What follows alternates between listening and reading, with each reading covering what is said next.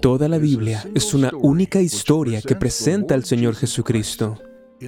En este módulo estamos viajando por esa historia, rastreando cómo se despliega esta revelación a lo largo de la Biblia.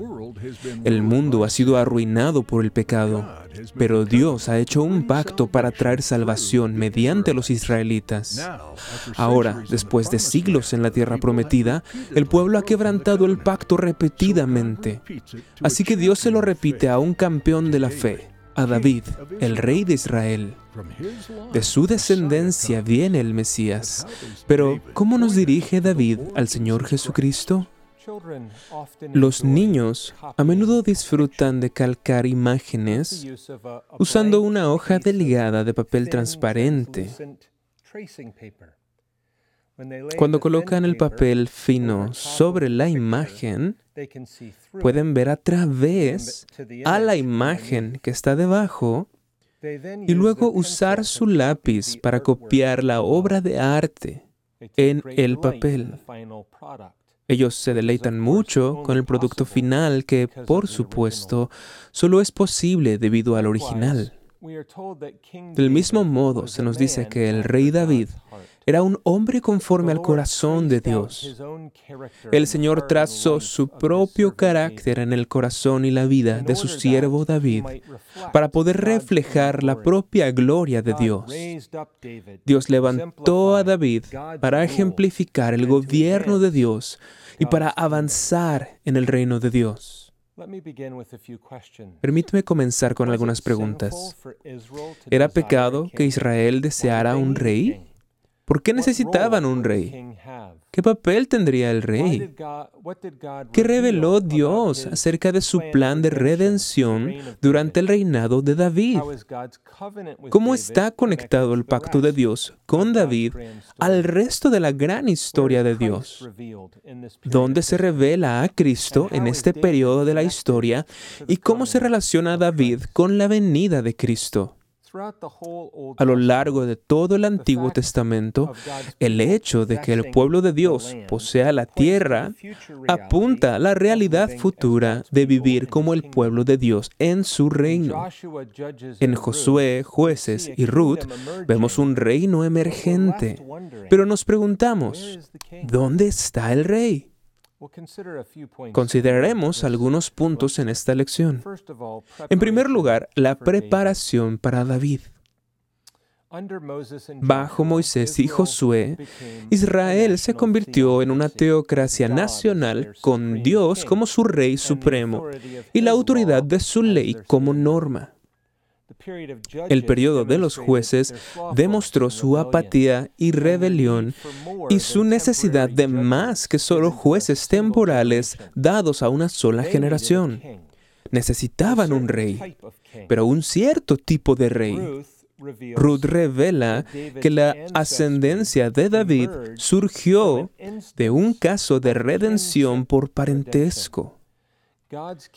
El rey de Dios gobernaría para redimir. Vemos la descripción del Rey de Dios en el Salmo 72, 14. De engaño y de violencia redimirá sus almas, y la sangre de ellos será preciosa ante sus ojos. Dios preparó el camino desde dentro del servicio del tabernáculo. Recuerda el relato que nos dieron sobre el hijo de la esterilidad de Ana, Samuel, quien prepararía el camino como predicador del arrepentimiento y la justicia. Él ungiría a David como rey. Fíjate en las palabras, en la canción de Ana en 1 Samuel 2.10. Jehová juzgará los confines de la tierra, dará poder a su rey y exaltará el poder de su ungido. Aprendimos en la lección anterior que los profetas, los sacerdotes y los reyes eran todos ungidos y sus oficios apuntaban hacia el ungido del Señor, Jesucristo. La expectativa de un rey mesiánico se remontaba a Génesis 49 y vemos que se desarrolla maravillosamente bajo David. Pero ten en cuenta que hay algunas transiciones que tienen lugar durante este periodo. La adoración de Dios se transfiere de Silo a Jerusalén. El líder del pueblo de Dios hace la transición del periodo de los jueces a la casa de David y la liga tribal, por así decirlo, en Israel termina convirtiéndose en un reino unificado. A medida que te acercas al comienzo de primero de Samuel, hay una pregunta que terminamos enfrentando. Es una pregunta sobre el problema de la realeza. ¿Qué quiero decir con eso? Permíteme hacerte una pregunta. ¿Fue pecaminosa la petición de Israel de un rey? En cierto modo, lo parece, porque leemos en 1 Samuel 12:12, y habiendo visto que Naas, rey de los hijos de Amón, venía contra vosotros, me dijisteis, no, sino que ha de reinar sobre nosotros un rey, siendo así que Jehová vuestro Dios era vuestro rey. Y nuevamente en 1 Samuel 8:7, y dijo Jehová a Samuel, oye la voz del pueblo en todo lo que te diga, porque no te han desechado a ti, sino a mí me han desechado, para que no reines sobre ellos. Israel reconoció el problema porque en 1 Samuel 12, 19 dice, entonces dijo todo el pueblo a Samuel, ruega por tus siervos a Jehová tu Dios, para que no muramos, porque a todos nuestros pecados hemos añadido este mal de pedir rey para nosotros. Así que esto plantea un problema. Pero la solicitud de un rey no era pecaminosa en sí misma. ¿Cómo lo sabemos? Bien, porque Dios prometió un rey en Génesis 49:10. E incluso la ley misma da un rey, por ejemplo, Deuteronomio 17. Ana profetizó acerca de un rey venidero. El problema se encontraba en el pueblo. Ellos pidieron diciendo, un rey que nos juzgue, como tienen todas las naciones. Primero de Samuel 8, 5. Un rey que nos juzgue como lo tienen todas las naciones. El deseo de ser como las naciones era una rebelión contra el mandato de Dios. Es por eso que Dios dice, muéstrales cómo les tratará el rey que reinará sobre ellos. Primero de Samuel 8:9 puedes ver que se trataba de la manera y no del asunto de la realeza. Dios desaprobó su deseo de imitar a las naciones y rechazar así a Dios. Fue un rechazo del pacto y del gobierno de Dios. Querían seguridad y protección, no de las disposiciones del pacto de Dios, sino de una manera que ningún gobernante pagano podría proporcionar. Pero Dios les daría un rey conforme a su propio corazón, David, uno que ejemplificaría el gobierno del Señor. Pero antes de que eso sucediera, el pueblo se rebeló y Dios permitió que Saúl escogiera, permitiéndoles probar el sabor de su pecado. Si hubieran esperado en Dios, Él habría provisto un rey de acuerdo con su ley. Por lo tanto, Saúl representa el rechazo del pueblo al Señor, a Jehová, como rey. Llegamos a ver que Saúl rechazó la palabra del Señor y el Señor, por lo tanto, lo rechazó como rey. Esto nos lleva a David mismo. Ahora debemos volver a la pregunta que nos planteamos hacia el final de la última lección sobre la genealogía al final del libro de Ruth. Uno de los propósitos principales de Ruth es proporcionarnos la genealogía de David y sentar las bases del camino hacia el ascenso de su reinado. Notarás que esta genealogía comenzó con Fares, de quien deberías recordar que era el hijo ilegítimo de la relación incestuosa entre Judá y su nuera, quien se hizo pasar por una ramera. El árbol genealógico revela además que David tenía una proporción significativa de ancestros gentiles. De hecho, era tres dieciséisavos gentil. Esto incluía a Raab, una ramera que vino a la fe, y Ruth, una moabita creyente. Esto tiene un significado adicional cuando te diriges al primer capítulo del Nuevo Testamento, Mateo 1, y descubres que esta misma genealogía continúa en la persona de Jesús. Aquí está el Evangelio escrito en grande. Pero cuando Dios rechazó a Saúl, leemos en 1 Samuel 13:14, Jehová se ha buscado un varón conforme a su corazón. Continúa un poco más adelante, no has guardado lo que Jehová te ha mandado, hablando con Saúl. Y luego, si tomas este pasaje y te trasladas a cuando Samuel ungió a David, leemos en el capítulo 16, 7, porque Jehová no mira lo que mira el hombre, pues el hombre mira lo que está delante de sus ojos, pero Jehová mira el corazón. Desde la juventud de David hasta su vejez, tuvo el testimonio constante de tener tanto el corazón de un pastor como el de un espíritu guerrero. Él reflejó el propio carácter de Dios. Salmo 81 describe a Dios. Oh pastor de Israel, escucha tú que pastoreas como a ovejas a José, que estás entre querubines, resplandece. De un modo paralelo, segundo de Samuel 5.2 dice de David, Tú apacentarás a mi pueblo Israel, y tú serás príncipe sobre Israel. ¿Ves la combinación de rey y pastor uniéndose en David? Aquí está la propia estimación de Dios hacia David en 1 de Reyes 9:4. Como anduvo David tu padre en integridad de corazón y en equidad y en primero de Reyes 14:8, como David, mi siervo, que guardó mis mandamientos y anduvo en pos de mí con todo su corazón, haciendo solamente lo recto delante de mis ojos. Y puedes estar pensando, bueno, conocemos la historia de David y por supuesto conoces los pecados públicos de David. Y puedes pensar que, al parecer, los pecados de Saúl fueron menos significativos en contraste pero Saúl repetidamente desafía la primera tabla de la ley, los primeros cuatro mandamientos, los cuales muchos consideran como pequeños detalles. Pero como vimos en la lección sobre Sinaí, la primera tabla de la ley es prioritaria. Su respuesta hipócrita fue poner excusas y culpar a otros. En contraste, David tenía un gran amor por la ley de Dios y una pasión por llevar a cabo la adoración a Dios a la manera de Dios.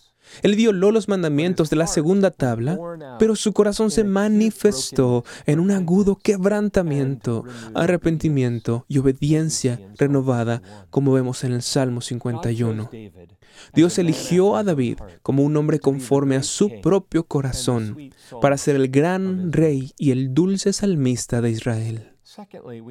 En segundo lugar, necesitamos considerar el pacto con David.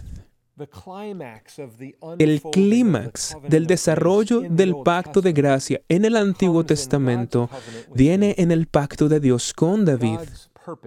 El propósito de Dios de redimir a su pueblo se expresa en la forma en que Él instituyó su gobierno sobre ellos. La simiente de la mujer sería una simiente real. Hay tres eventos que preparan el escenario que conduce al pacto de Dios con David en 2 de Samuel 7. Primero que todo, en 2 de Samuel 5, David conquistó Jerusalén, que se establecía en el centro del país, uniéndose con las dos secciones principales, el norte y el sur.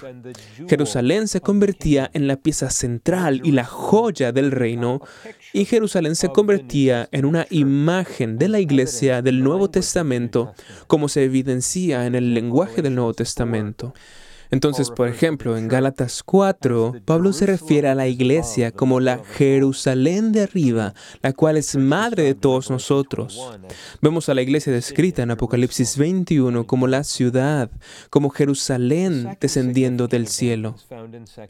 El segundo evento significativo se encuentra en 2 de Samuel 6, donde David trajo el arca del pacto a Jerusalén. El arca representaba el trono de Dios, el lugar de la presencia y el señorío de Dios en la tierra. David anhelaba la manifestación del reino de Dios y poner su propio dominio, el dominio de David, bajo la autoridad de Dios. Esto proporciona el telón de fondo para la fusión de la realeza de David con el trono de Dios del cual hablaremos en breve. El tercer evento se encuentra en el segundo de Samuel, capítulo 7, versículo 1. David encontró descanso de todos sus enemigos, como se predijo en la promesa de Dios con respecto a la tierra, por lo que gobernará desde una posición de seguridad bajo Dios. Estos tres eventos anticipan de manera, a manera de representación el reinado presente de Cristo. Después de su resurrección, Cristo ascendió a la Jerusalén celestial, al monte de Sión, desde el cual Dios reina, y Cristo unificó su trono mesiánico con el señorío eterno de Dios. Él dijo en Mateo 28, 18, Toda potestad me es dada en el cielo y en la tierra. Cristo, el Rey, servirá como un mediador de pacto. Él representará al pueblo delante de Dios y a Dios ante el pueblo. También debes notar el gran énfasis que se pone en la conexión que hay entre la pasión de David por construir la casa de Dios y la promesa de Dios de construir la casa de David, es decir, su posteridad. El celo de David era por la gloria de Dios y Dios lo aseguró con la promesa a David que se cumpliría en la venida de Cristo, quien habitaría entre su pueblo y que reinaría triunfalmente en el avance de su reino eterno. El resto del Antiguo Testamento continuará apelando al pacto de David, a las misericordias seguras de David, ejemplificando el desarrollo del pacto de gracia y estableciendo ante Israel las promesas de Dios, llamándolos a la fe, al arrepentimiento y a la obediencia renovada. Pero el versículo clave en el pacto davídico se encuentra en la referencia a la simiente de David en 2 Samuel 17, 14. Yo le seré a él padre, dice Dios, y él me será a mi hijo. ¿Qué quiere decir eso? Él es un hombre que será el propio Hijo de Dios. Estas palabras habrían sacudido las mentes de aquellos que las escucharon. La simiente de David sería ese hombre, sería el propio Hijo de Dios.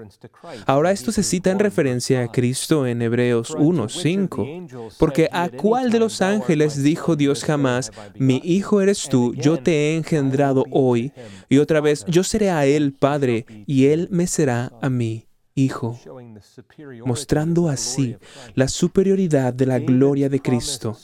El Hijo prometido de David será el propio Hijo de Dios, por lo que debemos explorar esto a continuación. En tercer lugar, el Hijo superior de David. El Señor prometió que la simiente de David se sentaría en su trono para siempre, sin interrupción. Y bien, oímos eso lo entendemos. Pero luego leemos en la Biblia y en la historia y parece que el reinado de la casa de David finalmente cesó. ¿Qué hacemos con eso? Bueno, aquí es donde comenzamos a ver la mayor gloria de lo que Dios prometió a David. Vimos que el trono de David fue hecho el trono de Dios. Los dos están reunidos. y por eso no nos sorprende lo que encontramos en la coronación de Salomón que aparece en 1 de Crónicas 29, 23 y se sentó Salomón por rey en el trono de Jehová en lugar de David, su padre, y fue prosperado y le obedeció todo Israel. El trono de la casa de David sirvió como un símbolo terrenal del propio trono celestial de Dios, desde el cual él gobernó a su pueblo a través de su rey ungido. La promesa a la descendencia de David se encuentra en Cristo. Pablo escribió a los romanos y dijo acerca de su Hijo nuestro Señor Jesucristo, que era del linaje de David según la carne. Cristo es el que ascendería y sería exaltado para sentarse en el trono eterno de Dios. Ahora gobierna en el cielo a la diestra de Dios el cumplimiento en el Nuevo Testamento de la sombra del Antiguo Testamento que se encuentra en la unión del trono de David y el trono de Dios. Al final de Apocalipsis escuchamos a Cristo decir desde el cielo, yo soy la raíz y el linaje de David. Apocalipsis 22, 16. El Antiguo Testamento continuó profetizando la venida de Cristo. Por ejemplo, en Isaías 11, versículos del 1 al 2, profetizó de Cristo. Saldrá una vara del tronco de Isaí y un vástago retoñará de sus raíces y reposará sobre él el espíritu de Jehová, espíritu de sabiduría y de inteligencia, espíritu de consejo y de poder, espíritu de conocimiento y de temor de Jehová. Cristo es llamado el Rey de Reyes. Se lo describe como el príncipe Mesías, el príncipe de los reyes de la tierra, el gobernador de las naciones, todo lenguaje extraído de las escrituras. El Nuevo Testamento hace repetidas referencias al presente reinado de Cristo como el Rey ascendido. Pedro en el Pentecostés dice, varones hermanos, se os puede decir libremente del patriarca David, y continúa, que siendo profeta y sabiendo que con juramento Dios le había jurado que de su descendencia, en cuanto a la carne, levantaría al Cristo para que se sentase en su trono. ¿Ves eso? El Señor Jesucristo, sentado en el trono de los cielos, cumple la promesa a David. Cantamos la realeza de Cristo a través de los salmos. El Salmo 72 señala al glorioso reinado de Cristo y encuentra su cumplimiento en el propio reino de Cristo, que dominará de mar a mar y desde el río hasta los confines de la tierra.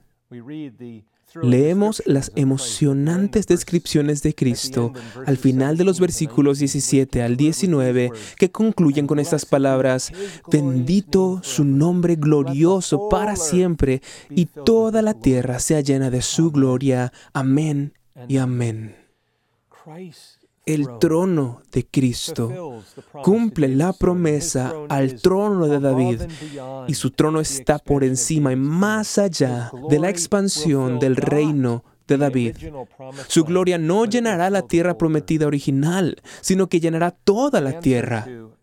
La respuesta a la pregunta 26 del Catecismo Menor dice, Cristo ejerce el oficio de rey, sujetándonos a sí mismo, rigiendo y defendiéndonos, y restringiendo y venciendo a todos sus enemigos y los nuestros. El ejercicio del reino de Cristo es un gran consuelo para el creyente. Pero hay más. Todo creyente contemporáneo pertenece al reino de Cristo como un ciudadano. Hemos nacido en varios países, pero nuestra ciudadanía final está en el cielo. Nuestra fidelidad y lealtad no le pertenecen a nuestro país de nacimiento, sino al inquebrantable y permanente reino de Cristo que durará más que todas las demás naciones. Pero aún hay más. Como hijos e hijas de Dios, los creyentes son de sangre real, como herederos en conjunto con Cristo. Eso significa que los cristianos son reyes. Todo cristiano es un rey. Dios nos ha hecho reyes. Y nos ha prometido que todos los vencedores se sentarán con Cristo en su trono y juzgarán a los ángeles. Vemos esto en Apocalipsis 1, Apocalipsis 3 y así sucesivamente. Y de esta manera la realeza de Cristo está conectada a la experiencia y los privilegios del cristiano. Y bien, si juntamos las piezas, comenzamos con David y observamos la preparación y todo lo que Dios hizo para levantar a David como un rey conforme a su propio corazón, quien tendría pasión por la gloria de Dios y guardaría su adoración y su ley, y que gobernaría en el lugar de Dios como su representante, ejerciendo el reino de Dios sobre su pueblo Comenzamos allí, pero conectamos todo eso en el reino de David y en el pacto con David a Cristo. Y al conectarlo con Cristo, como acabamos de ver, a su vez lo conectamos con el cristiano. Estos pasajes, así como el resto del Antiguo Testamento, son sumamente relevantes para el creyente contemporáneo. Y bien, para concluir, el pacto de Dios con David intensifica aún más la promesa de la futura descendencia. El futuro hijo de David, el Señor Jesucristo, sería mayor que David. Él sería el rey de reyes y su reino sería un reino eterno. Pero David no era solo un rey, él también era un profeta. Y Dios planeó otro papel muy importante para que desempeñara David, uno que ejercería una influencia diaria sobre el pueblo de Dios durante el resto de la historia. En la próxima lección descubriremos exactamente lo que Dios quería. Esperamos que haya sido inspirado por lo que hemos considerado en esta lección. Únete al reverendo Robert McCurley en la próxima ocasión a medida que avanzamos en nuestro viaje por la teología bíblica y preguntamos, ¿qué podemos aprender del libro de los Salmos de David?